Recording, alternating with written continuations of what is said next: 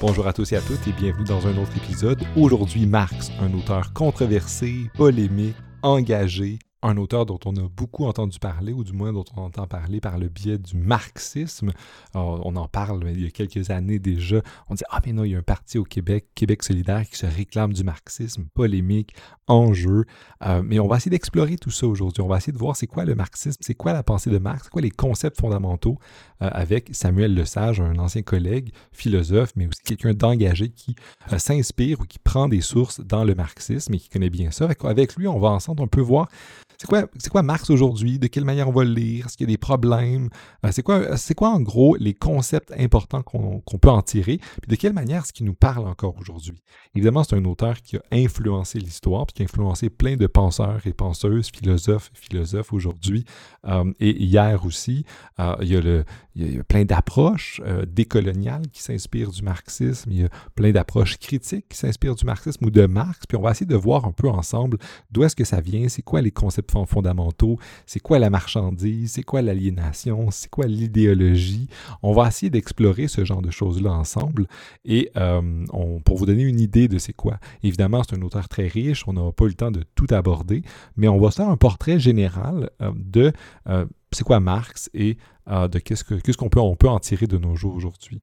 Évidemment, c'est un auteur qui est engagé, qui, qui, euh, qui est positionné politiquement, philosophiquement. Euh, puis ultimement, ça va peut-être nous donner une base ensuite pour faire d'autres épisodes avec Samuel ou avec d'autres collègues et amis ou d'autres invités pour parler ou faire des critiques, des compléments, etc. Donc, sans plus attendre, Samuel Le Sage sur Marx. Salut Samuel, ça va bien?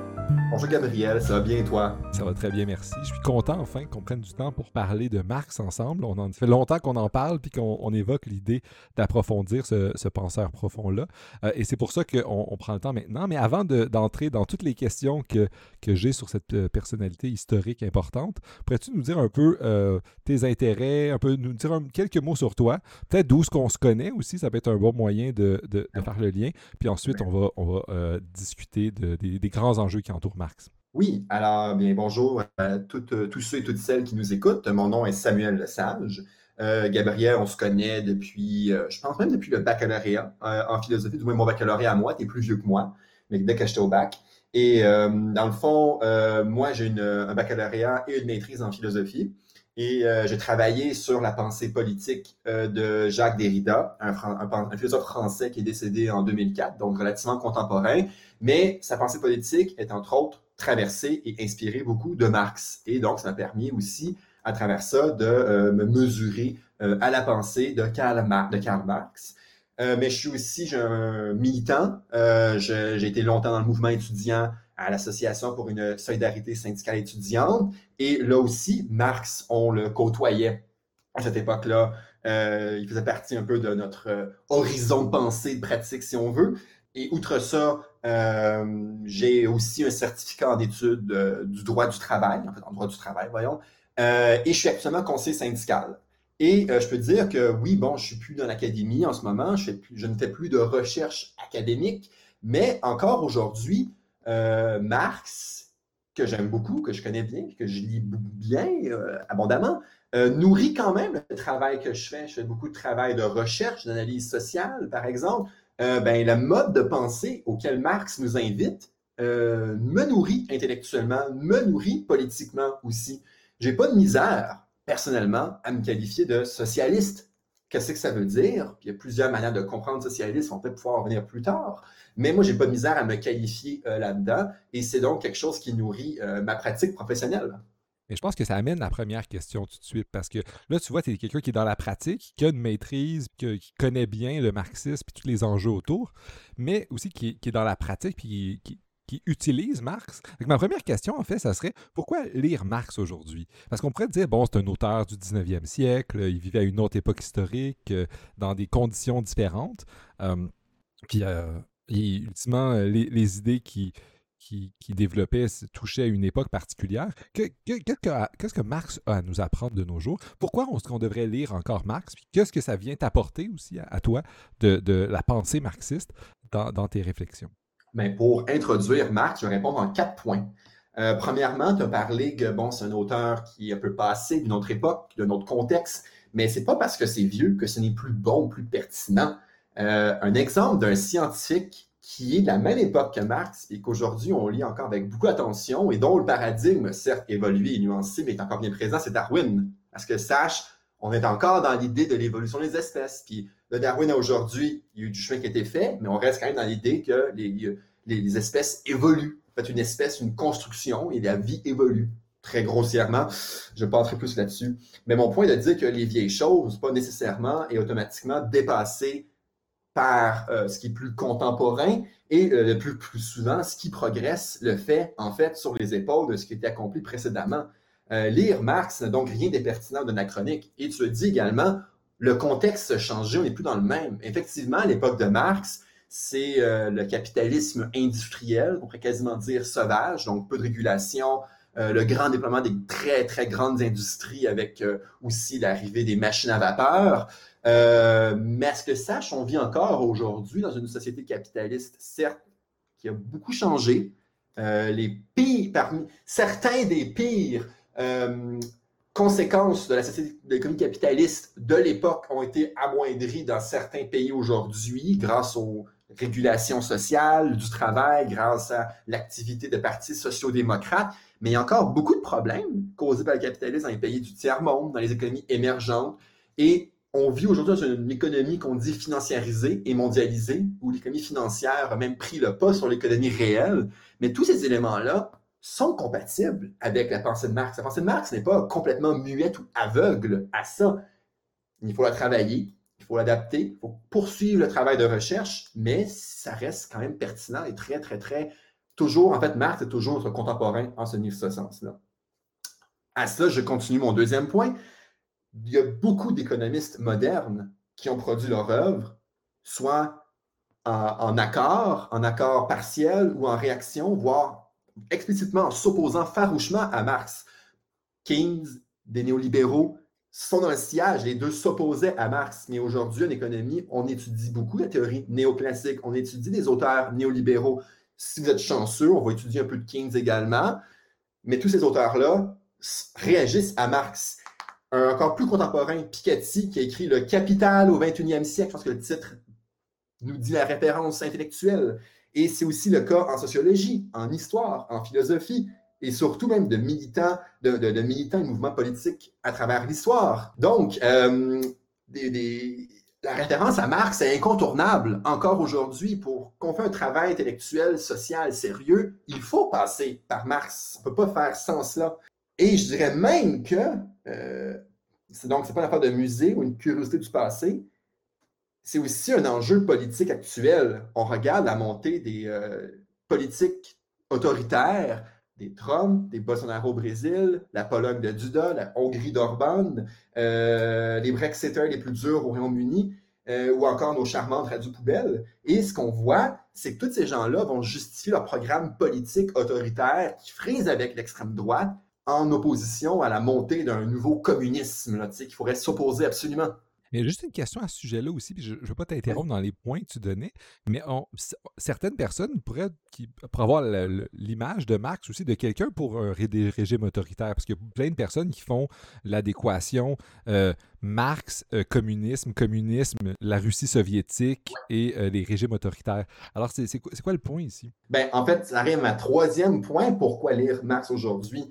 Cette question-là, on ne se la poserait pas pour Darwin ou pour d'autres auteurs plus vieux mais qui sont encore pertinents aujourd'hui. Si on se demande pourquoi lire Marx aujourd'hui, c'est parce qu'entre Marx, disons, et aujourd'hui, donc 120, 150, 170 ans d'histoire, il y a eu un élément qui s'appelle Staline. Il y a eu le système des États totalitaires soviétiques. Il y a eu le système du goulag. Et oui, c'est un héritage historique qui est très lourd et difficile à, à porter, en fait. Mais attention, Marx ne dit jamais il faut virer dans le totalitarisme. Marx ne dit jamais euh, le goulag, c'est une bonne chose. Bien entendu qu'aujourd'hui, il faut dénoncer cela, euh, au même titre qu'il faut dénoncer les mêmes atrocités commises au nom du capitalisme. Euh, mais comme les deux n'ont aucun lien, comme l'apparition du totalitarisme soviétique a sa dynamique propre. C'est pas la Marx n'est pas comment dire le point de départ de tout cela historique il y a la pensée de Marx et il y a comment elle a été appliquée. Et si on veut voir comment elle est appliquée, il faut aussi nommer qu'il euh, y a eu beaucoup d'expérimentations et projets politiques socialistes qui ont passé proche d'arriver à une utopie beaucoup plus positive. Les premiers jours, la révolution bolchevique était extraordinaire à ce niveau-là de possibilités et tentatives sociales. Le Chili d'Allende, quand il était au pouvoir pendant un an et demi, deux ans, euh, était peut-être une voie d'un nouveau type de socialisme qui allait peut-être réussir. Il y a des éléments de l'économie de la Yougoslavie Tito qui étaient intéressants. Il y a eu beaucoup de mouvements d'émancipation nationale en Amérique centrale, du Sud, en Afrique, qui sont explicitement référés à Marx, aussi au projet communisme, un nouveau type de projet communisme. Alors, il faut vraiment cesser l'adéquation entre Marx égale le goulag. C'est passé historiquement, mais ça ne veut pas dire que c'est nécessairement le cas.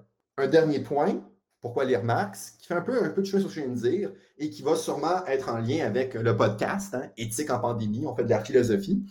Euh, le thème général du podcast que j'ai amené avec Marx, en fait, Marx part d'une idée de faire de la critique, la notion de critique, d'une pensée critique. On entend souvent ça, mais c'est important d'être critique. Puis là, on se dit, mais il faut comme hein, penser euh, à deux fois à ce qu'on pense, à, ce qu'on réfléchit. Euh, les choses n'ont pas nécessairement l'air de ce qu'elles ont l'air c'est un petit peu euh, niais ou simple. Pourtant, la critique, c'est un motif majeur en philosophie dans lequel Marx s'inscrit. Alors, la critique commence, entre autres, très euh, glorieusement avec Kant et ses trois critiques, critique de la raison pure, la raison pratique et la faculté de juger, dans lequel Kant s'interroge aux limites et aux conditions de possibilité de l'entendement. Marx s'inscrit très certainement dans son mouvement, cette mouvance de la pensée critique, mais il la transpose à l'analyse sociale, une analyse sociale critique. Quelles sont les conditions de possibilité ou quels sont les modes opératoires? Comment fait-il que nous en sommes là aujourd'hui où nous sommes? Et non pas au nom d'un chemin d'idées un peu euh, pures, des principes euh, idéaux, on pourrait dire idéologiques. Je pense que je lance mon propos ici, mais bon. Mais vraiment de se dire, on va être critique à partir même de la compréhension de la société. Et ça, c'est un genre tout à fait nouveau euh, d'analyse euh, social à l'époque de Marx, que lui-même, qui comme à mon avis, un des premiers à mettre en place. Et pour le dire, en fait, très simplement, l'analyse sociale critique hémisphère Marx va donc entendre révéler les structures socio-économiques qui organisent notre société. Derrière ce qu'on voit, derrière ce que vous avez présenté, comment et pourquoi les choses en sont-elles organisées de cette manière? Qu'est-ce qui explique que notre société soit organisée de telle sorte? Des phénomènes sociaux comme la consommation, euh, la, propension du capital à toujours s'accumuler, la propriété privée, le travail salarié. C'est des choses qu'on considère aujourd'hui comme étant naturelles, évidentes ou simples.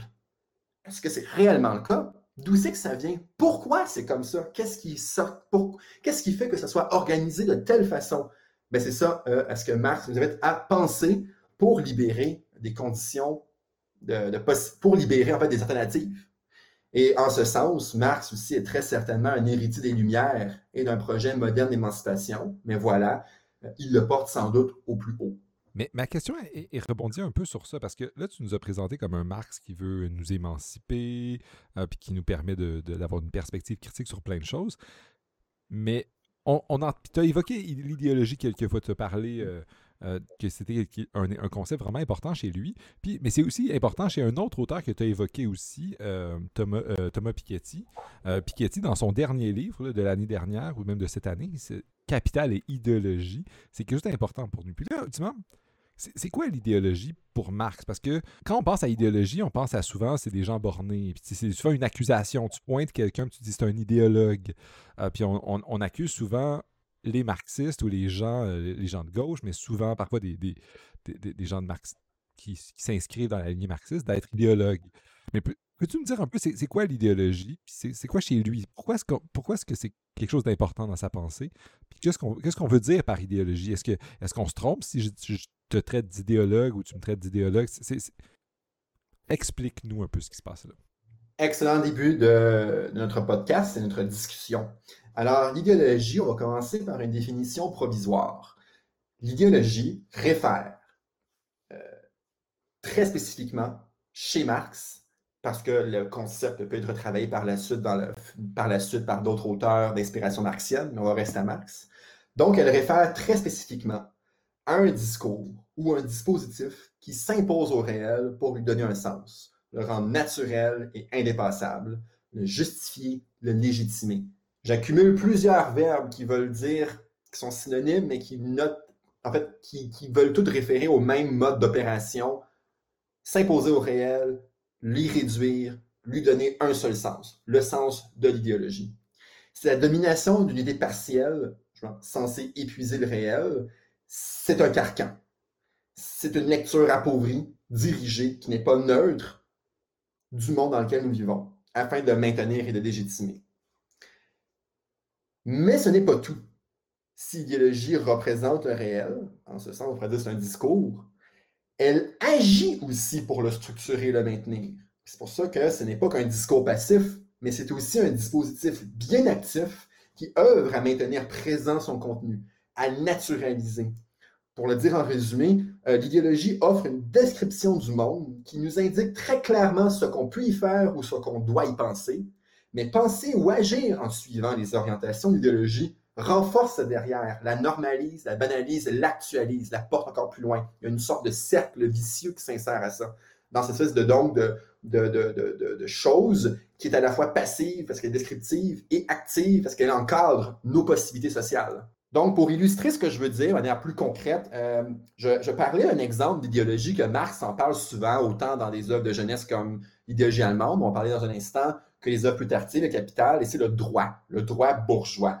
Donc, au 17, dès le 17e siècle, 17e un peu, certainement 18e et 19e siècle, le droit des nations évolue du droit féodal fondé sur un système d'obligations entre euh, les seigneurs et leurs vassaux à un droit euh, qui va mettre de la, qui est comme nécessaire à l'implantation du capitalisme. Deux exemples. La propriété privée. Donc, 17e, 18e, 19e siècle, la propriété privée émerge. Déjà, des auteurs, philosophes, notamment John Locke, un des tout premiers, parlent de la propriété privée comme étant naturelle, mais il faut le droit pour rendre ça effectif.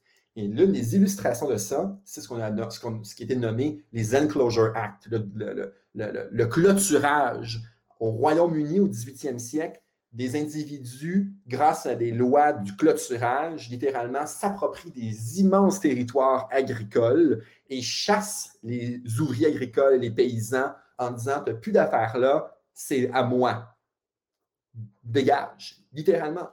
Ces gens-là, qui sont euh, dépossédés de la terre, dépendaient non seulement de la terre pour y vivre, mais aussi du droit d'usage et des droits communaux hérités du féodalisme pour y travailler et pour y, survivre et souvenir leurs besoins. Alors là, ces gens-là, on leur dit, vous dégagez et vous, on assiste à l'exode vers les centres urbains qui va bientôt être peuplé de ces individus qui vont former des masses ouvrières. Mais mon point, c'est pas dire que cette loi-là, un peu édictée comme principe inattaquable et inaliénable, la propriété privée terrienne ou rentière euh, à travers euh, le monde agricole. Et c'est euh, de vraiment, de point de vue idéologique, cette loi-là, dans le fond, rend naturel, légitime, il rend inattaquable la propriété privée. Un autre exemple privé un peu fameux, c'est en 1804, le Code Napoléon, donc le Code de loi civile que Napoléon institue rapidement dans son régime. Et le Code Napoléon est fondé lui aussi sur le droit sacro-saint de la propriété privée. Et quand on y pense aujourd'hui, qui voudrait dénoncer que le fait que les individus euh, ont le droit de détenir, euh, puis là je ne parle pas d'avoir une table ou d'avoir un crayon, on, dit, on parle de détenir donc littéralement des terres, détenir des moyens de production, détenir un capital immense. Les gens vont dire, j'ai le droit, on a le droit à ça, c'est naturel. Il y a une naturalité du droit à la propriété privée.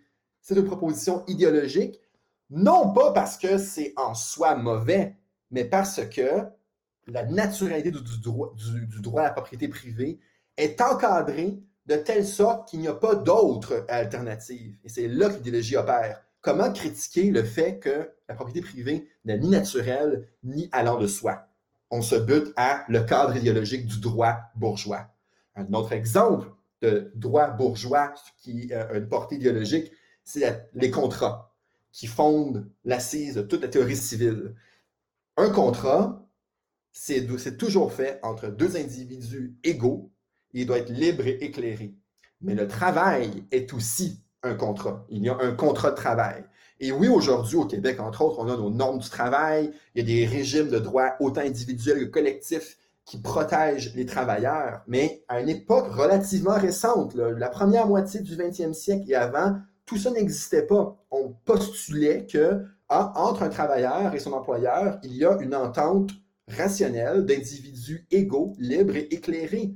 Mais tout ça, c'est de la foutaise. Le travailleur, la plus souvent, est excessivement pauvre, a besoin d'un salaire pour survivre et est prêt à accepter pas mal, beaucoup euh, de, conditions de travail épouvantables et dégueulasses ou un salaire très difficile pour survivre.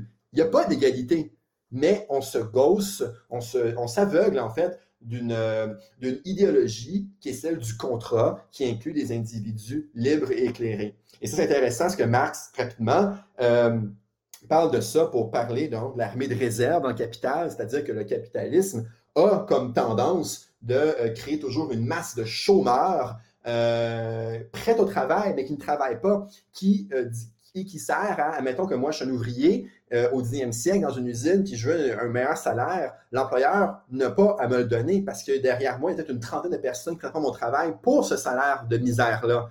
Et donc, cette armée de réserve-là entretient à la baisse les salaires, mais la théorie du contrat nous rend un peu aveugles à ça. Et encore une fois, c'est pas qu'un contrat est en soi une chimère, c'est que les les termes de la discussion, de l'idée, du discours sont posés de telle sorte qu'il n'y a pas d'alternative. On ne peut pas remettre en question l'idée que le contrat de travail n'est autre, c'est un, contrat d'égal à égal. Ce que tu veux dire autrement, en fait, que l'idéologie, c'est le cadre dans lequel on, réfléchit, puis dans lequel les possibles, on imagine les possibles, puis on dit, bon, non, il y a le, droit tel qu'il existe, c'est comme la, c'est tout ce qu'il y a, le contrat, c'est tout ce qu'il y a. Donc, euh, on pensait, tu sais, ça, ça s'applique un peu de nos jours aussi, hein, les gens qui essaient de, changer, de, penser autrement ou de critiquer le travail, disent, mais non, mais les gens, ils signent un contrat, euh, c'est ça les règles, etc. Est-ce que c'est comme ça qu'on doit le comprendre? Oui, essentiellement, oui. C'est le cadre de pensée en lequel nous évoluons. Mais c'est aussi, c'est ça, c'est à la fois donc le cadre, un cadre de pensée qui nous fournit du contenu, hein, des valeurs, des, présupposés, des mythes dans lesquels euh, nous évoluons, nous, nous pensons ces choses-là comme étant vraies, comme allant de soi, mais les pensant et pensant en fonction de ça, agissant en fonction de cela, ça limite notre action, ça limite nos possibilités, comme tu le dis. Donc, l'idée de, à la fois, le discours qui décrit le réel, le dispositif qui limite et encadre les possibilités au sein de ce réel. Puis, par mythe aussi, tu entends, tu, parlais du travailleur libre, c'est l'idée en fait que les, travailleurs, quand ils vont vendre leur force de travail, mais ils arrivent en disant ben, je le fais librement, c'est dans, un, cadre libéral, puis je suis pas soumis à rien. Puis toute cette idée-là d'armée de réserve, ça c'est le système caché derrière. Mais en fait, euh, le travailleur dit ben non, moi, moi j'ai signé un contrat, j'ai droit à certains trucs, puis ceux qui n'ont pas de travail, ben c'est leur faute. Mm-hmm. Est-ce que c'est ça l'idéologie? Ben, en fait, si tu me permets, je vais peut-être revenir un peu avec Marx plus, plus précisément, ça va pouvoir répondre à ta question en ce sens-là. Euh, l'idéologie chez Marx, qu'on revient à lui, où est la première fois qu'on en voit l'occurrence de ce terme-là? C'est dans un livre qui se nomme L'idéologie allemande, il est bien nommé, euh, qui a été écrit en 1844-45, mais qui n'a pas été publié du vivant de Marx. Il a d'ailleurs été coécrit avec Engels. Euh, on en a juste des manuscrits fragmentaires qui ont été publiés en 1932. Et euh, pour l'histoire, l'idéologie allemande devait être un immense ouvrage de critique de plusieurs courants de pensée politique en Allemagne au 19e siècle, qu'on qualifiait d'idéologie allemande. Ça n'a jamais vu le jour pour plusieurs raisons ben, contingentes qui relèvent de Marx. Mais Marx, plus tard, va, va référer à dire Ouais, le travail qu'on a fait à cette époque-là était essentiel. L'idéologie allemande est une pièce maîtresse pour comprendre, si on veut, euh, la philosophie de Marx qui structure toute son œuvre. Comme c'est essentiel de passer par là pour bien le comprendre. Et c'est ce qu'on va faire euh, nous aussi euh, en ce moment. Et la thèse de l'idéologie allemande, c'est que Marx nous propose une nouvelle manière de penser le rapport entre les idées et le monde. Comme j'ai dit plus tôt, on ne cherche pas ici à distinguer les bonnes idées des mauvaises, mais plutôt comment de révéler, en fait, de révéler comment, excuse-moi, comment les idées émergent d'un contexte historique précis et qu'elles en sont en quelque sorte le reflet. Et une fois cela révélé, là, on va juger. On va juger en analysant d'où le contexte, euh, du contexte, d'où ça émerge, toutes ces idées-là. Et donc, si tu me permets de revenir sur la question initiale, tu me demandais, est-ce que Marx est idéologique? Il y a une récupération, en fait, du sens original prévu par Marx de la notion d'idéologie. On dénonce, oui, des pensées de gauche radicales, ou juste des gens qui disent monter les impôts des plus riches, hein, malheureusement, comme étant utopistes, irréalistes, idéalistes, voire d'être déconnectés du réel, de ce que le réel nous commanderait ou nécessiterait. Mais ce que Marx dénonce chez l'idéologie, en fait, c'est un discours dominateur venu d'en haut qui impose des idées au réel pour y le réduire et en offrir une représentation tronquée manipulatrice. Marx, l'idéologie allemande, je vais une petite citation, va nous dire que notre but n'est pas de partir du ciel pour arriver sur Terre, mais de partir de la Terre pour monter au ciel. C'est ça qui est précisément fait. C'est pour ça qu'on ne peut pas dire que Marx est idéologique. L'idéologie, c'est le discours d'une domination venue d'en haut. Est-ce que Marx est à la mode en ce moment? Est-ce que sache non? Marx, c'est la critique de l'idéologie pour voir et comprendre quel contexte a rendu possible l'idéologie. Et on pourrait se dire, qu'est-ce que l'idéologie nous cache? Derrière ce qui est naturel ou anhistorique ou indépassable, qu'est-ce qui se passe? J'ai une autre question pour toi. Là. Je t'écoute. Parce que là, tu nous as parlé d'idéologie. J'aimerais savoir un peu plus, c'est quoi le lien avec le matérialisme? Parce que Marx est aussi connu pour quelqu'un qui avait un matérialisme historique, puis une conception de l'histoire qui était déterministe, où on allait arriver à un moment donné quelque part. Parce que, tu sais, encore là, ma, compréhension de, cet auteur-là, c'est que c'est un, philosophe inspiré de Hegel, qui a une genre de réflexion où il y a l'histoire qui avance par des contradictions. Euh, mais peux-tu nous faire le lien entre toute cette lecture-là qu'on peut qu'on connaît de, Marx, dont on a peut-être déjà entendu parler, et tout ce que tu viens de nous dire sur l'idéologie? Comment est-ce que ces choses-là fonctionnent entre elles? Ta question est immense. Je vais euh, la circonscrire pour le moment en me questionnant peut-être le lien spécifique entre idéologie et matérialisme. Et après ça, ce qu'on n'aura pas abordé, on pourra le revenir vers une autre question subséquente parce que tu as dit beaucoup, beaucoup de choses en même temps, mais c'est correct, c'est normal. Alors, idéologie et matérialisme. Et c'est bien de le poser, question-là, parce que dans l'idéologie allemande, oui, Marx parle d'idéologie, mais c'est aussi important parce que c'est la première œuvre où Marx fait intervenir le concept de matérialisme. Il y a d'autres œuvres avant ça, du très jeune Marx, les manuscrits du 44, les annales franco-allemandes, la contribution à la critique de la, philo, du droit de Hegel. Mais là, dans l'idéologie allemande, c'est la première œuvre qui se veut explicitement matérialiste. Qu'est-ce que ça veut dire? On va prendre, comme un peu la précédente question, on vient avec une définition provisoire. Le matérialisme, avant tout, n'est pas les choses matérielles. Des fois, on dit Ah, t'es matérialiste, ça réfère à un truc un peu consumériste, puis vouloir euh, posséder plein de choses. On n'est pas là. Donc, on va déjà éliminer ça.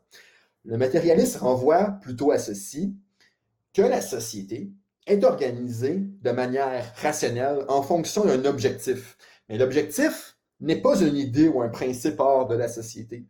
Plutôt, on peut comprendre euh, la société et son organisation en s'attardant à la manière l'évolution dont sont organisés les rapports sociaux. Cette interprétation-là, je la tiens d'un politologue et critique que j'aime beaucoup, du nom de Moïse Postone, qui a écrit en 89 un livre excellent qui se nomme Temps, travail, aliénation sociale. Euh, parce qu'au final, le matérialisme chez Marx, c'est peut-être une des notions qui été le plus largement interprétée. Moi, je vous propose d'interpréter comme étant l'analyse des rapports sociaux. Postone va nous dire le matérialisme marxien, c'est en fait la forme des rapports sociaux. Pour le dire simplement, la société, donc, c'est des rapports sociaux qui constituent une société, sont organisés en fait en groupe, en classe, et oui, comme tu dit en question, sont en confrontation, sont en contradiction. Ces confrontations et ces issues nous permettent alors de comprendre, on pourrait dire, l'orientation générale de la société. C'est très formel, mais avant d'aller en plus concret, dans le plus historique, dans le vrai croquant de l'enjeu, si on veut, euh, on, se demande quel est le lien entre idéologie et matérialisme. Et là, je vais faire un petit détour à nouveau par l'idéologie allemande qu'on a vu précédemment. On va faire un petit détour parce que je n'ai pas expliqué en fait comment Marx défend son concept idéologique. Quel argument, quel argument est sollicité pour en arriver? Cet argument-là est intéressant parce que grâce à cet argument-là, Marx déploie la pensée matérialiste. Donc, l'idéologie allemande est un écrit qui a été euh, produit pour dénoncer les jeunes hegeliens. Les jeunes hegeliens, ce sont des philosophes allemands des années 1830 et 40, des noms comme Bruno Bauer, Max Turner et surtout Max Feuerbach. Ce sont des étudiants qui sont inspirés d'Hegel, des disciples d'Hegel, qui poursuivent les travaux de Hegel et qui sont tous unis par une idée centrale, l'athéisme. Pour eux, ils ont plusieurs projets, idées politiques, mais sont tous unis par une critique radicale de la religion et donc un projet qui se veut athée. Bon. Et Feuerbach, sans doute le plus important et le plus imminent des euh, jeunes hegeliens, va défendre une idée très rapidement qui nous dit Dieu est une représentation de l'homme, avec un H majuscule, des potentialités infinies que l'homme peut faire. Euh, et tant et aussi longtemps qu'on maintient cette représentation dans la religion, l'homme est impuissant. On maintient un, régime de représentation de, l'homme où l'homme est, est, fondamentalement impuissant parce qu'on le coupe de ce qu'il peut faire, on met cette potentialité-là en Dieu. Donc, débarrassons-nous de la religion, débarrassons-nous de Dieu, et nous recouvrons un peu cette espèce de humanité, cette espèce de potentialité qui définit l'homme. Marx va dire à cela, et c'est super beau projet, il y a un seul problème, ça n'a aucun impact concret. Tout ce qui est fait, euh, c'est de remplacer une idée par une autre. C'est sans doute noble de vouloir euh, une philosophie qui va remplacer, qui va détrôner Dieu pour remettre l'homme au centre avec toute sa liberté, sa potentialité infinie. On serait sans doute plus confortable avec nous-mêmes, mais ça n'empêche pas de mettre le pain En fait, ça ne permet pas de mettre du pain sur la table. Ça ne permet pas une émancipation effective dans les faits des individus.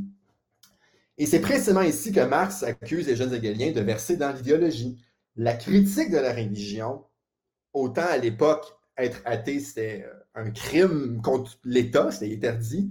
Cette critique, elle est pseudo-radicale, parce qu'elle ne fait que remplacer une idée jugée mauvaise, Dieu, par une autre jugée meilleure, l'homme avec un H majuscule. En fait, Marx dénonce que chez les jeunes hegeliens, ces individus mettent la représentation qu'ils ont d'eux-mêmes comme étant l'idéal de l'homme avec un H majuscule à atteindre ou qu'il faut retrouver. donc des individus bourgeois qui n'ont pas à travailler pour survivre et qui ont le moyen et le temps libre de passer la plus grande partie de leur journée à réfléchir sur l'essence de la religion. Littéralement. C'est pas le cas, par contre, de tous les gens qui doivent travailler pour survivre et qui en arrachent, par contre. Et euh, selon ces jeunes, selon Marx, l'évolution de l'histoire humaine euh, mènerait certes à un accomplissement d'un idéal de perfection de l'homme, mais cet idéal, c'est juste l'image qu'ont d'eux-mêmes les jeunes hegeliens. L'idéal de l'homme, je me répète un peu, mais n'est accessible qu'à une poignée d'individus. La conclusion de Marx est donc de critiquer l'idéalisme des jeunes hegeliens, c'est-à-dire par idéalisme que le monde est avant tout connu, accessible, voire que le monde est fondé par des idées. Et c'est que Marx, quelque chose qui va dénoncer radicalement. Et c'est là qu'intervient euh, le matérialisme, en opposition à l'idéalisme. Pour se gausser des jeunes hegeliens, Marx va nous dire euh, ces gens-là sont comme un homme qui, pour ne pas se noyer, dit Ah, je ne crois plus à la gravité. Mais s'il tombe dans l'eau, il a beau croire que la gravité n'existe pas, il va quand même se noyer. Donc, plutôt que de croire que les idées mènent le monde, ça, on, entend ça des fois, les idées mènent le monde, il n'y a pas plus creuse comme phrase, et surtout plus qui, qui, des idées qui nous rendent plus impuissantes que les idées mènent le monde. Ça ne veut absolument rien dire, à part comme clore le débat souvent. Marx va nous dire attendons-nous hein, aux rapports sociaux à leur organisation et de voir comment cela fait émerger les idées. Et c'est ça le matérialisme. Le matérialisme, c'est l'étude des rapports sociaux et de ce que les rapports sociaux dans leur organisation permettent comme possibilité sociale. Idéologie et matérialisme sont vraiment liés de manière suivante. Euh, c'est le but donc n'est pas de critiquer l'idéologie. Il ne faut pas remplacer une idée par une autre pour expliquer la société, mais il faut aller au-delà d'idéologie pour s'attarder à la manière même dont la société est organisée afin de mieux la comprendre. Et en faisant cela, on découvre que l'idéologie n'est que le reflet de la société et qu'elle œuvre à le figer. Elle fige quoi? Un état des rapports sociaux qui est en confrontation pour maintenir une hiérarchie de pouvoir qui domine la société et déposer ses vues ça, ça, expliquerait un peu l'autre idée qu'on trouve parfois sur Marx sur le fait que c'est les conditions matérielles qui nous amènent les idées, en fait. C'est que par les, technologies euh, que notre société a, euh, je pense qu'à un moment donné, il va nous dire euh, le féodalisme, c'est la société du moulin, puis quand on a les machines à vapeur, mais ça nous amène le capitalisme. Alors, c'est les conditions matérielles aussi qui influencent les idées. Mais par condition matérielle, certainement, parce que, ben, au final, oui, on pourrait dire ça, mais comment que moi je propose de l'interpréter? Oui, on pourrait dire les choses matérielles, mais les choses matérielles, c'est quoi? C'est le contexte social dans lequel on vit. Le contexte social dans lequel on vit est rationnel, il est comprenable. Et donc, le moulin réfère à quoi? Il réfère à un système complexe d'obligations entre seigneurs et vassaux. Il réfère à un mode de production euh, de la terre. Il réfère à tout un mode, comme c'est le symbole un peu de toute une organisation sociale extrêmement complexe visant à répondre aux besoins des individus. Et à travers, donc, c'est tout un régime idéologique pour le justifier et le maintenir. Même chose quand on parle de la machine à vapeur, mettons dans l'époque du crise industriel, c'est pas juste que ah, la machine à vapeur nous aide à penser d'une manière très spécifique. On n'est pas un physicalisme, de dire ah, toute cette société maintenant, est organisée avec ses différents éléments, oui, les moyens de production, mais aussi son rapport de classe, et bref, tous ces éléments amènent un cadre dans lequel nous euh, pensons et évoluons. Et le cadre dans lequel nous pensons évoluons, j'ai dit tantôt, je parlais qu'il y a un rapport de confrontation, de contradiction de classe sociale. On va y aller en termes plus concrets maintenant pour mieux expliciter la chose. J'ai dit donc que, euh, je, rappelle les prémices, si on veut, la discussion, on était rendu où? Que le matérialisme s'oppose à l'idéalisme. Il s'oppose à l'idée que les idées comme sont la condition d'accès au monde ou comment dire que les idées mènent le monde, il en épuise le sens. Et au contraire, qu'on va percer le voile, la portée idéologique de l'idéalisme pour étudier les rapports sociaux. Cette idéologie-là n'est rien d'autre au final que euh, l'intérêt des dominants. Euh, quand on, se dit on va percer cette idéologie-là qui mène le monde, un peu comme tu de ce cadre-là, euh, c'est, si on veut, les dominants qui imposent leur vue à l'ensemble de la société. Dans l'idéologie allemande, Marx nous écrit que, essentiellement, grâce à l'idéologie, la classe dominante fait valoir ses intérêts particuliers comme étant universels indépassables. Un peu plus tard, dans le manifeste du Parti communiste, Marx écrit L'État bourgeois n'est pas autre chose que la forme d'organisation que les bourgeois se donnent par nécessité pour garantir réciproquement leur propriété et leur intérêt, tant à l'intérieur qu'à l'extérieur. Et quel est-il donc, cet intérêt? Nommons-le. Dans les sociétés capitalistes, la société est organisée autour d'un impératif de croissance infinie et constante du capital. Et cette tendance-là n'est pas imposée justement d'en haut. Ce n'est pas venu du ciel. Elle est imposée à même l'évolution historique des rapports sociaux qui s'est terminée jusqu'à aujourd'hui, la société capitaliste. Ou pour le dire simplement, les bourgeois sont en compétition entre eux autres pour se maintenir toujours dominant dans une sorte de course au capital. Et donc, la course au capital est toujours infinie, toujours sans fin. Mais on retrouve cet impératif-là à même l'organisation des rapports sociaux entre les deux classes constituées capitalistes. Je parlais des, capitalistes, propriétaires de production, d'autre part les ouvriers, la classe, la grande majorité des gens qui sont dépossédés de tous les moyens pour subvenir à leurs besoins. Ils n'en ont qu'un seul qui leur reste, eux-mêmes, leur force de travail.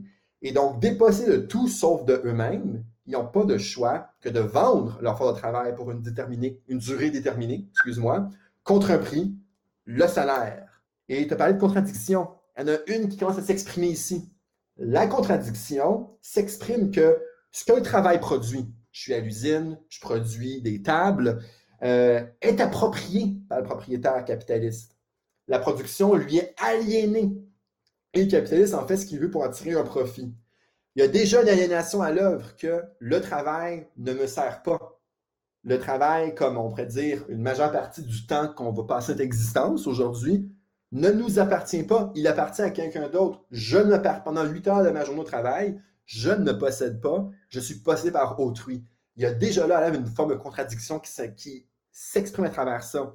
Et autant plus que ce qui est produit, est-ce qu'il produit du profit pour le capitaliste? Le capitaliste a tout intérêt à maximiser son profit en, par exemple, me payant le moins cher possible, en imposant un, régime de productivité le plus intense possible pour que je produise le plus, euh, ou en investissant pour augmenter la division du travail de telle sorte que les tâches que je fais sont les plus simples à faire de manière mécanique et répétitive.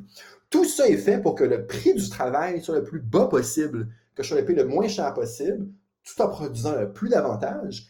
Et euh, cette contradiction-là fait dire qu'au final, le temps que je passe à l'usine pour travailler, c'est un temps de travail épouvantable. C'est un temps de travail qui me tue à l'ouvrage. C'est un temps de travail qui me maintient dans un état de paupérisation, de pauvreté, euh, qui me permet à peine de survivre. Et il y, a, là une contradiction qui est flagrante. En anglais, travail, en ce sens-là, on, parfois on dit labor. Ça se dit, il y a contradiction entre le capital et le labor, le travail, dans la mesure où les intérêts des bourgeois et des ouvriers n'est pas le même. Ils sont farouchement opposés.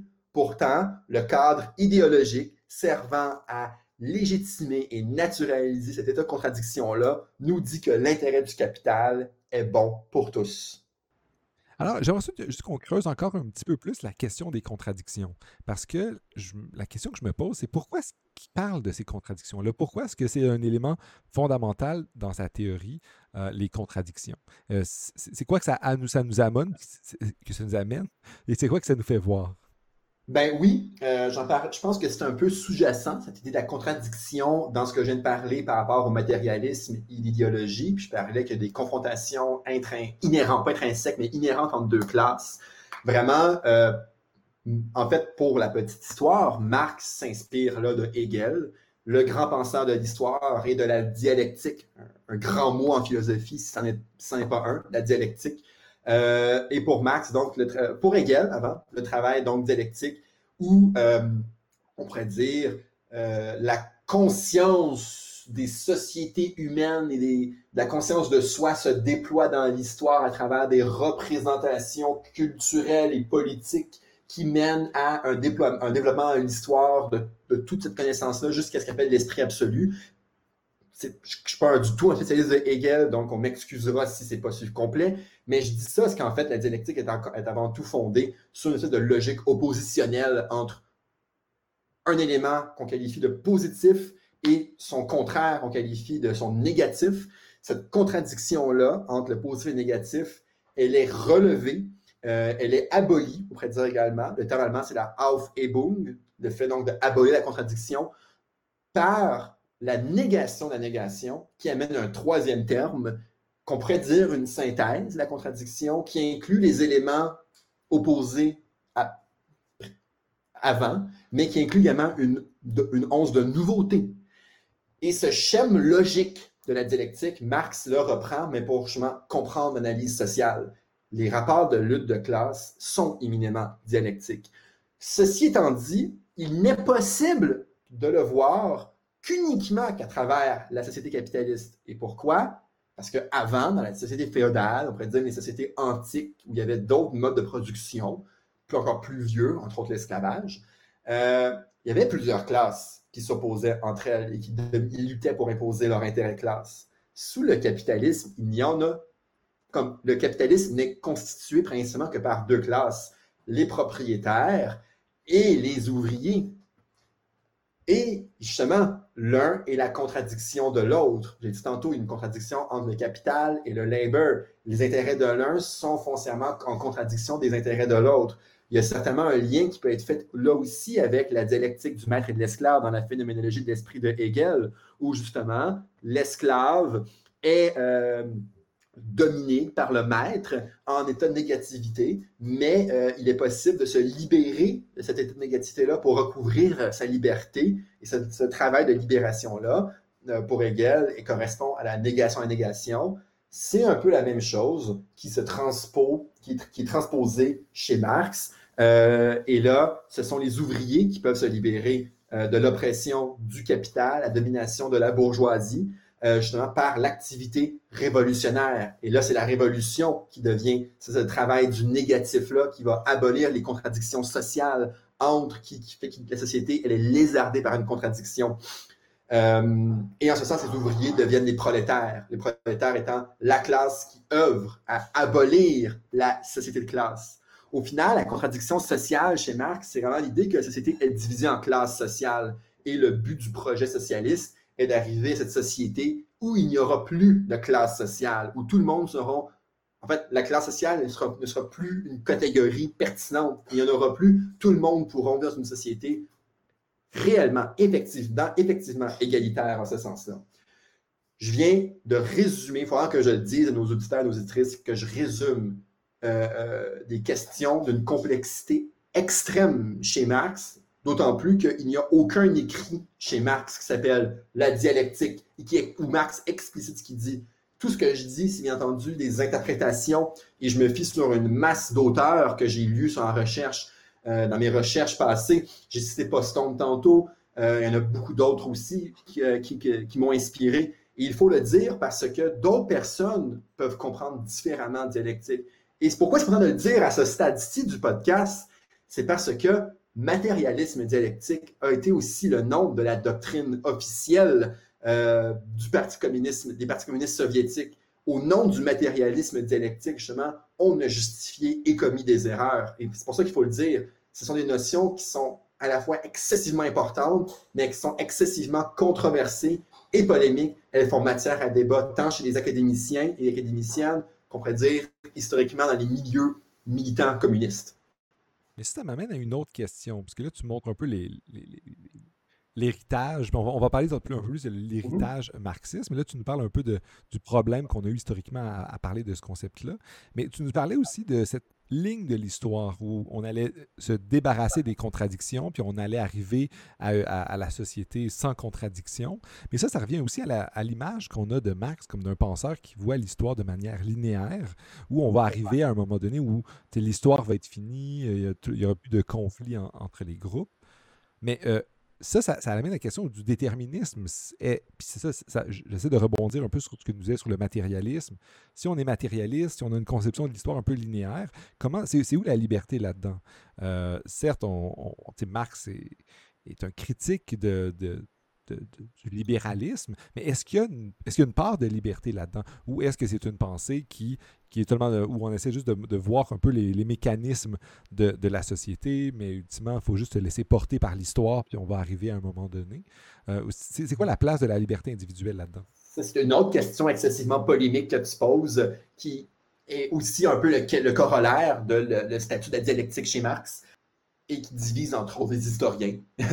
Incroyablement, ma conjointe est historienne et c'est une question qui est incontournable. Alors, c'est une excellente question. en fait, il y en a deux sous-questions. Tu as parlé du déterminisme historique et tu as parlé de la liberté. Et je peux comprendre qu'en critique du libéralisme, on sent on peut aussi mettre les deux ensemble. Fait que je vais commencer avec la critique du libéralisme et de la liberté, en fait, le rapport à Marx et la liberté rapidement, pour revenir sur la question du déterminisme. Alors, Rappelons-le, Marx est matérialiste, et son matérialisme s'oppose à l'idéalisme. On a surtout vu un idéalisme chez les idéologues allemands, les, philosophes allemands, on pourrait dire qui donne un sens un peu universel à la société. Mais l'idéalisme s'exprime aussi dans la sphère de l'individu, du sujet libéral censé être libre, autonome, rationnel, euh, plénier, plein de lui-même, pourrait-on dire, euh, autoréférent. Euh, toutes les théories de l'intuition à ce niveau-là sont, on pourrait dire, un peu, ont une part d'idéalisme en eux. Mais au point de vue aussi du libéralisme, tous les sujets politiques qu'on dit libres et rationnels et autonomes, il y a une idée profondément idéaliste à ce sens de dire que ah, le monde, la chose politique, la res publica, elle est fondée à partir d'une idée que les individus sont des atomes autonomes, libres et rationnels, qui évolue en société par la suite. Et Marx s'oppose à ça parce que, euh, précisément, dans l'idée du matérialisme, la conscience est socialement produite. Et euh, c'est pas une idée si controversée de le dire. La sociologie, c'est peut-être comme, comment dire, c'est même pas le principe premier de la sociologie, c'est le principe, c'est comme le grand, l'idée grand-mère de la sociologie de dire que, ah, les gens, leur idée, leur action, leur comportement peuvent se comprendre en fonction de leur contexte social. Mais Marx c'est sans aucun doute l'un des premiers, si ce n'est pas le premier, on va dire un des premiers pour éviter une erreur historique, à amener ça de l'avant. Et pour l'époque, c'est scandaleux et ce l'est encore certainement aujourd'hui. Euh, même si on croit qu'on on peut admettre qu'on est un peu déterminé par le contexte socio-économique ou socio-culturel, c'est jamais une idée à laquelle on est si confortable que ça. Mais Marx défend ça. Alors, allons-y de l'avant.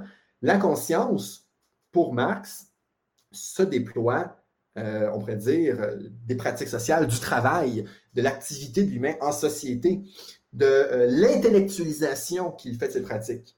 Hein. Dans l'idéologie allemande, Marx nous dit, une petite citation, la production des idées, des représentations et de la conscience est d'abord directement mêlée à l'activité matérielle. comprendre comme travail, comme les choses qu'on fait en société, l'acte matériel et au commerce matériel des hommes est le langage de la vie réelle. Les représentations, la pensée, le commerce intellectuel des hommes apparaissent ici encore comme l'émanation directe de leur comportement matériel. Tantôt, on se rappelle, je disais matérialisme, c'est quoi? C'est la forme des rapports sociaux. Les rapports sociaux déterminent la manière même, les idées que nous pensons, la manière dont on se conçoit. Ça veut donc dire, quelque part, que euh, la conscience des individus, leur prétendue autonomie, est fonction, en fait, du développement de l'organisation sociale. Les idées proviennent et sont déjà, en quelque sorte, le reflet de rapports sociaux. Euh, elles ne sont... Ce que nous pensons n'est jamais neutre, n'est jamais autonome, n'est jamais coupé du réel, ou du moins à un degré d'autonomie qu'on peut dire il y a les idées, il y a le réel de l'autre côté. Les idées sont déjà intégrées dans le réel parce que qui nous sommes est déjà formé et circonscrit dans un contexte socio-économique déterminé. Plus précisément, un peu contre l'idée du sujet libéral puis autonome et premier, euh, je référais à un autre penseur euh, sur Marx que j'aime beaucoup, Étienne Balibar, qui est toujours vivant aujourd'hui, euh, marxiste français extrêmement important, dans un petit livre qui s'appelle très bien nommé La philosophie de Marx, va dire que ben, chez Marx, euh, l'individu n'est pas premier. Il y a une ontologie plutôt de la relation. Avant l'individu en tant que comme vraiment l'individu en libéral, il y a avant une relation sociale. Cette relation-là a déjà un poids, a déjà une consistance sociale de telle sorte qu'elle vient euh, nous déterminer. C'est très, une très belle idée, une très belle image pour comprendre que oui, euh, en fait, nous ne sommes pas si libres, nous ne sommes pas si autonomes, comme le voudrait, on pourrait dire, le credo de la philosophie libérale. Nous sommes déjà des produits de notre milieu. Et bien entendu, ça vient circonscrire notre liberté, nos idées. Ce la plupart du temps, quand on agit, on pense, nous sommes déjà les fonctions, euh, nous sommes déjà, tout ça est fonction de la société dans laquelle nous évoluons. Alors, sommes-nous libres? Pour Marx, en un sens absolu, non. Mais posons-nous la question maintenant de, euh, du déterminisme. Ça veut dire qu'on est comme uniquement des êtres déterminés dans un contexte, sommes-nous euh, destinés qu'à être que les véhicules d'une histoire qui nous dépasserait?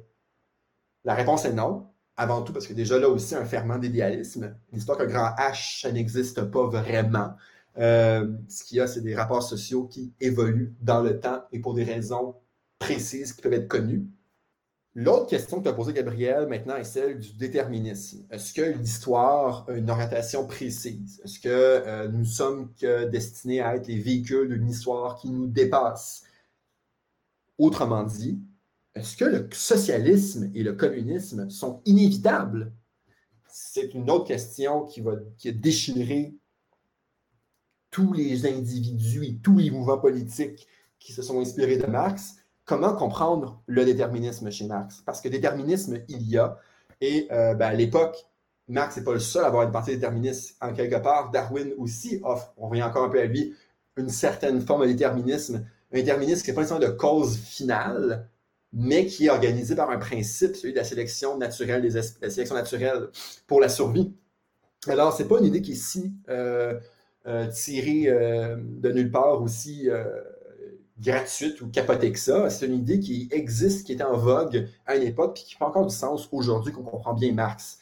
Euh, très certainement, Marx est déterministe, mais il n'est pas mécaniste. Il n'est pas en train de nous dire les hommes, les femmes, les individus ne sont que des agents de l'histoire.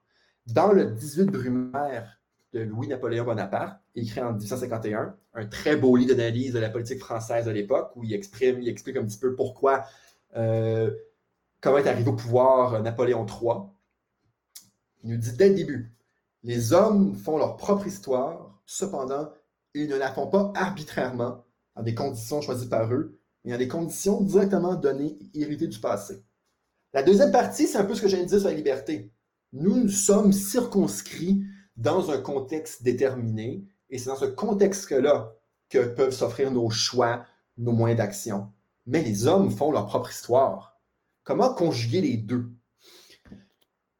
Tantôt, je parlais de contradiction. je disais que la société elle est capitaliste, elle est foncièrement contradictoire. Une contradiction, il faut le comprendre, c'est dynamique, c'est même instable. L'état de contradiction est intolérable et de plus en plus intolérable euh, que euh, sous le monde, le, capitaliste que Marc analyse, il y a une tendance grandissante à la paupérisation de plus grand nombre d'individus, tandis que les richesses et les moyens de production se concentrent de, plus en plus dans un, nombre de mains restreintes d'individus. La contradiction est tellement intenable à un moment donné qu'elle devra casser et qu'on va devoir finir dans une société communiste. Comment comprendre cette affirmation-là? Eh bien, j'ai dit tantôt que les idées émenaient d'un contexte donné. Ce que ça veut dire, c'est que quelque part, si euh, on vit dans une société contradictoire entre deux classes qui sont nécessairement opposées, nécessairement la réponse logique va être l'abolition de la société de classe. Au problème de la contradiction inhérente et constitutive du capitalisme, la solution va être l'abolition de la société de classe. Donc, il y a un déterminisme à l'œuvre. On est sensible à ce qu'il faudrait faire pour changer radicalement la donne et permettre une société qui est beaucoup plus égalitaire ou plus juste. Cependant, est-ce que ça veut dire que les individus vont nécessairement suivre le train?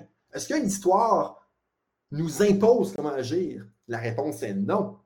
On peut se planter.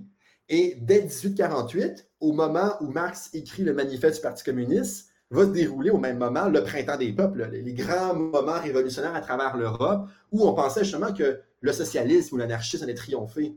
C'était un échec en Europe et on a vu la montée des régimes impériaux euh, conservateurs. Et après ça, l'histoire est, parsemée d'exemples d'individus ou de groupes politiques qui pensaient que c'était le moment, qui se sont essayés et qui sont plantés. Ce que, ce que j'essaie de dire, c'est que nous, en tant que euh, nous sommes déterminés dans une société contradictoire, nous sommes sensibles à ce qui est nécessaire. Nous voyons ce qui est requis pour abolir cette contradiction-là et permettre un monde euh, plus égalitaire ou sans domination. Est-ce que ça veut dire qu'on va le réussir? Ça veut dire qu'on va le faire? Ça veut dire simplement que, oui, moi, je peux le faire, mais est-ce que les masses vont le faire? Ou sont-elles tellement enfoncées dans l'idéologie qu'elles sont même plus sensibles à ça?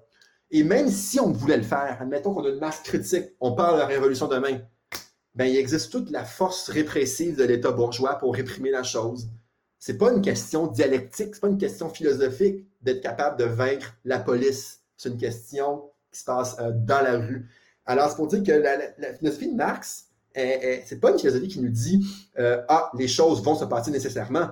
Comment que moi, je vous propose de l'interpréter, c'est de dire Ah, la contradiction est là, elle est instable, et il y a une possibilité d'émancipation sociale qui n'existe pas, mais qui quand même nous anime, qui nous agit il est possible d'actualiser une possibilité qui n'est pas encore présente, mais qui peut se faire sentir.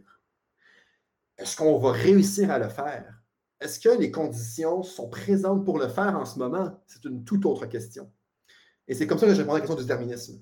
Il y a un déterminisme à l'œuvre chez Marx. Ce déterminisme-là, cependant, doit être compris comme étant euh, qu'il est toujours possible d'actualiser cette tendance historique vers l'abolition des classes sociales.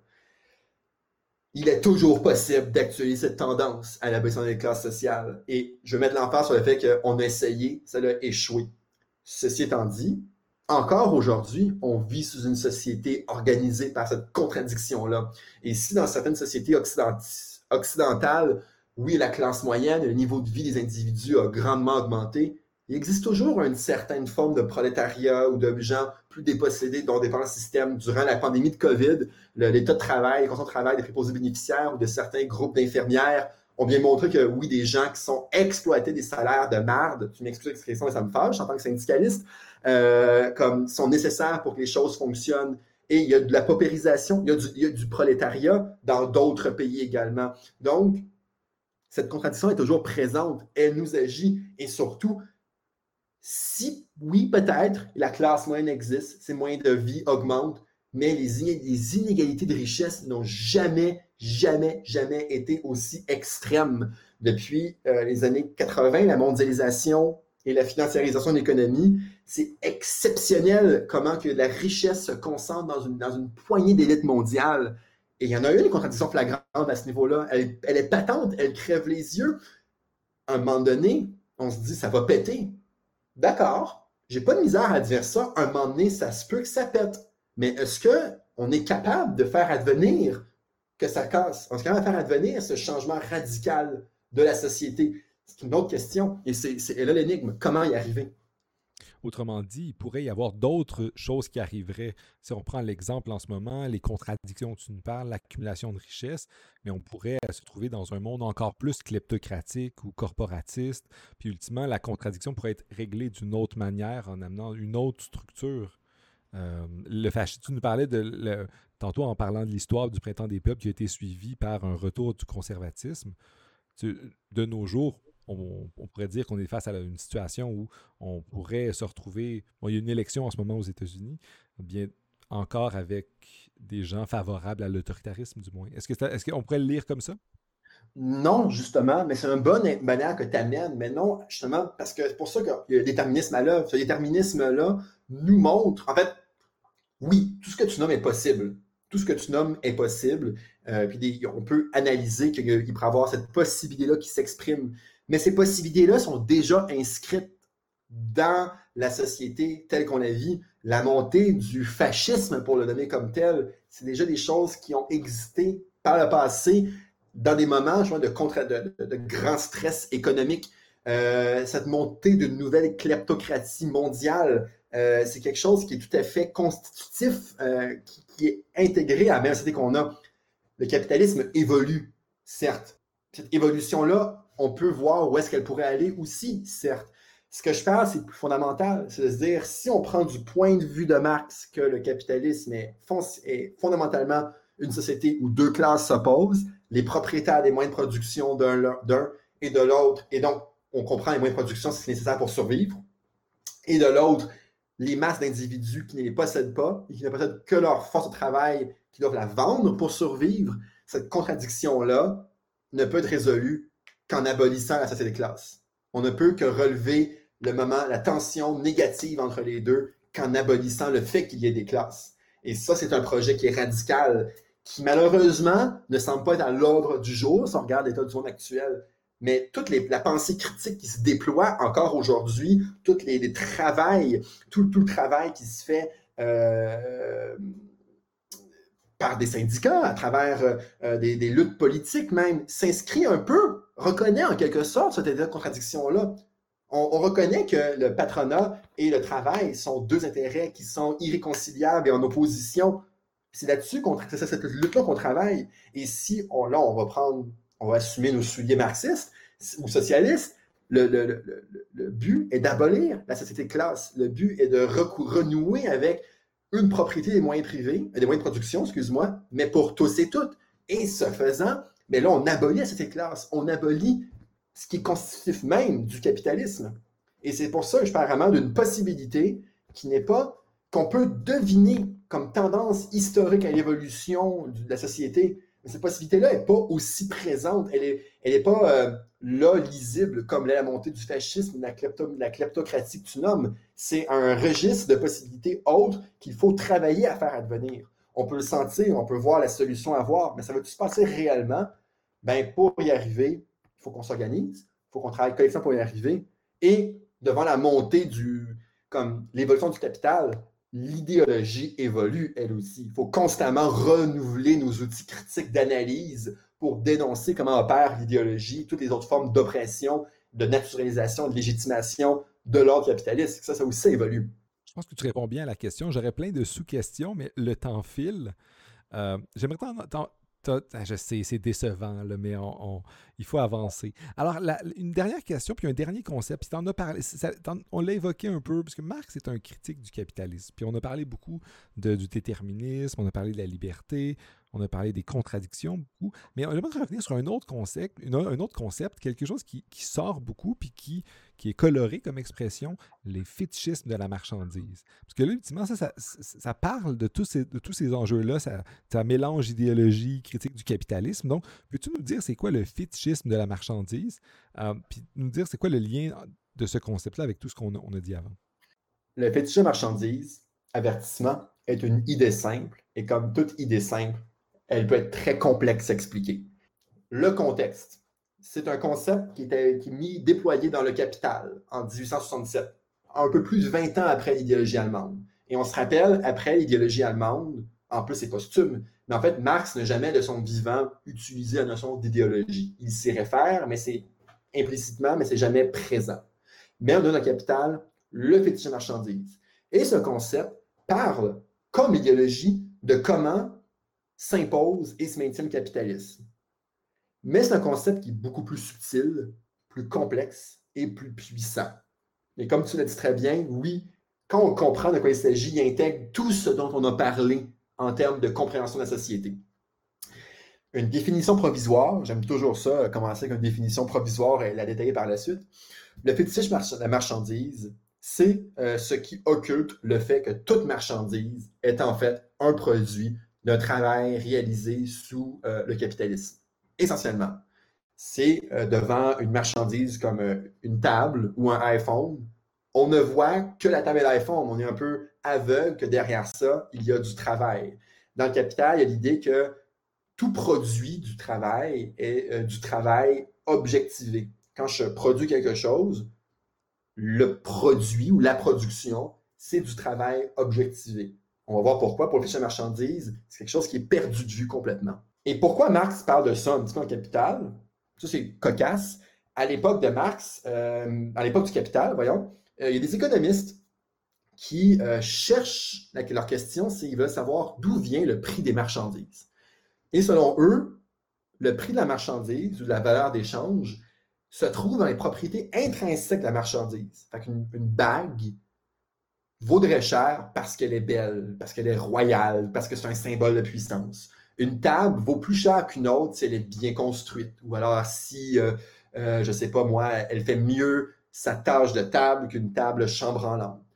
Pour Marx, hein, on, répète un petit peu, hein, tout ça verse un peu dans. C'est de la foutaise. C'est une forme d'idéalisme que de trouver de propriété un peu universelle à des choses bien matérielles. Le prix se trouve bien avant, si on suit l'analyse matérialiste, on va le trouver en s'attardant aux rapports sociaux de production dans la société dans laquelle on vit. Et autrement dit, le prix de la marchandise, si on cette ligne-là, va dépendre du prix nécessaire pour produire une marchandise, ce qui inclut le salaire. Donc, je l'ai dit, tout travail produit une marchandise et la marchandise, c'est du travail social objectivé. C'est uniquement, même sur cette base, qu'on peut lui accorder un prix au travail, à la marchandise. C'est le seul dénominateur commun à toutes les marchandises, le fait qu'il y a du travail nécessaire pour la produire. Et euh, le fétiche à marchandise vient occulter cela. Et c'est très fameux dans le Capital. Euh, il parle d'une table.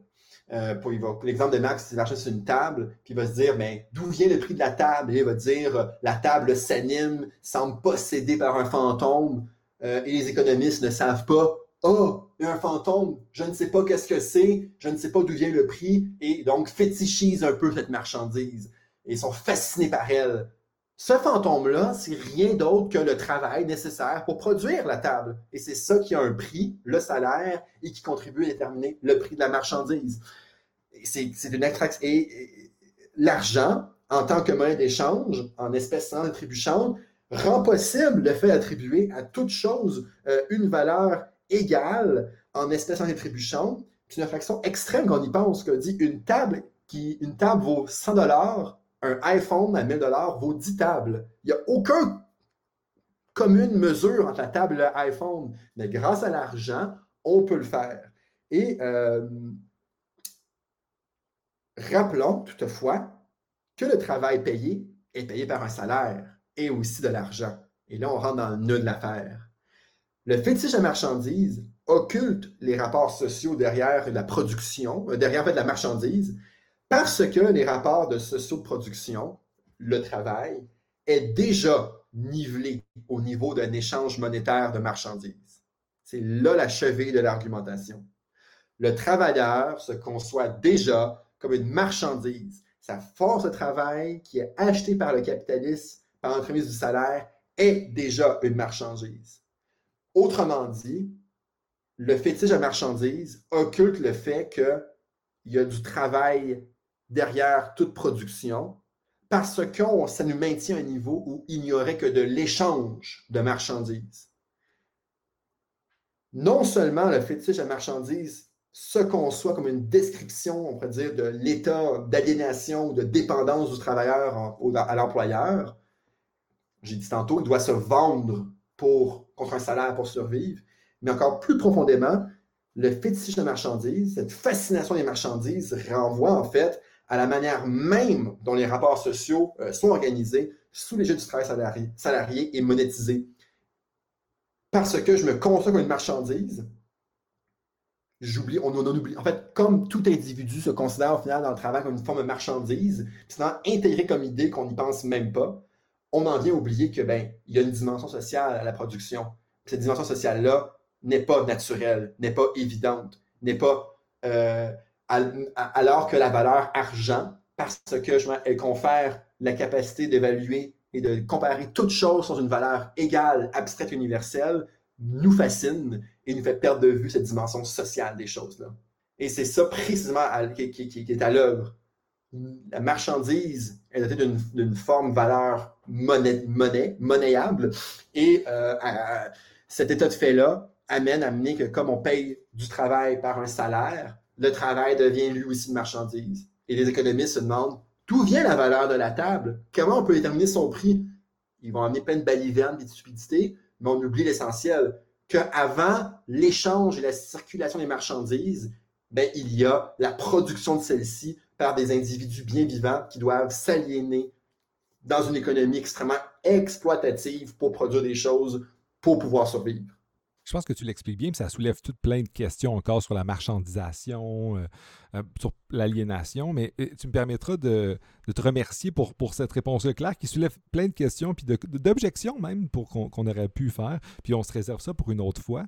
Euh, puis pour essayer de, faire ça comme une phase 1 de notre discussion, peut-être sur Marx, est-ce que tu pourrais nous dire un peu tous ces concepts-là, que ce soit la fétichisation de la marchandise, la question du déterminisme, la liberté, puis tout ce qu'on a discuté, c'est quoi l'héritage que ça a eu? Parce que Marx, comme tu l'as dit, c'est un auteur du 19e siècle qui a été important, non seulement en lui-même pour son œuvre qu'il a fait, mais ça, il a aussi il a amené des réflexions euh, par de plein de, courants philosophiques, économiques. Ça a été un auteur qui, qui a lancé euh, tout un champ de, la réflexion.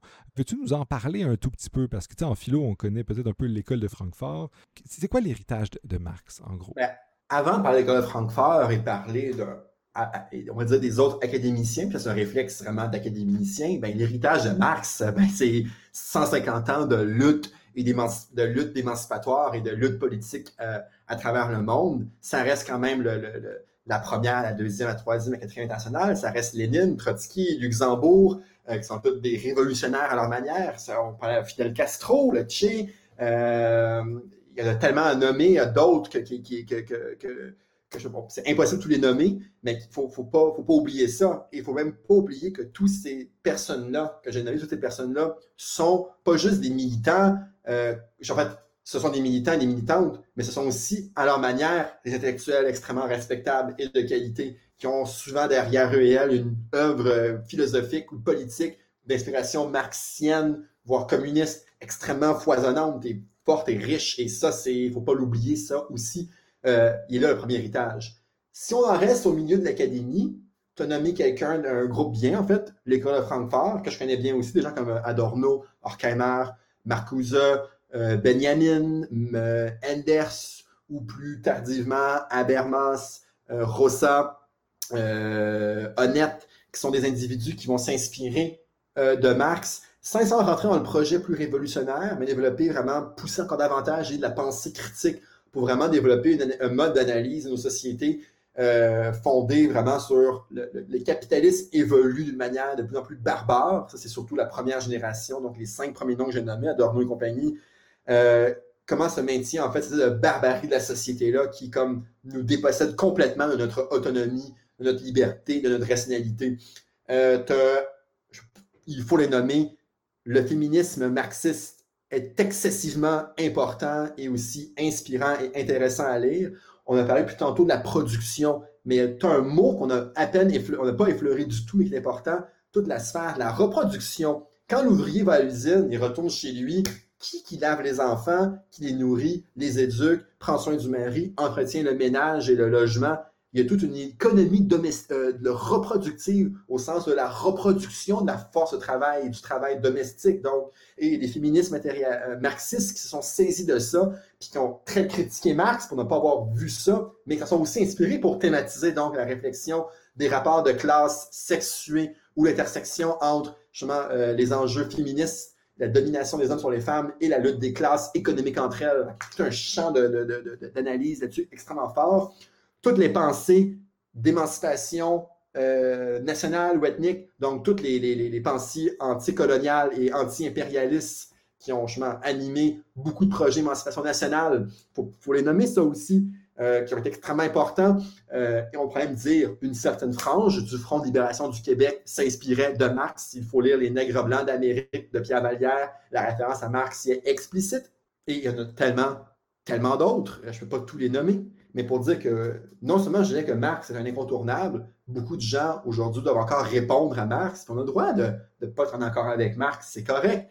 Mais il y a aussi beaucoup, beaucoup d'individus, de groupes politiques qui euh, continue à s'inspirer positivement de Marx. Et ça qui est fabuleux, ça démontre vraiment que, euh, effectivement, on n'est plus dans le même contexte que du capitalisme industriel de Marx, dans un autre milieu, un milieu qui est encore très, très différent.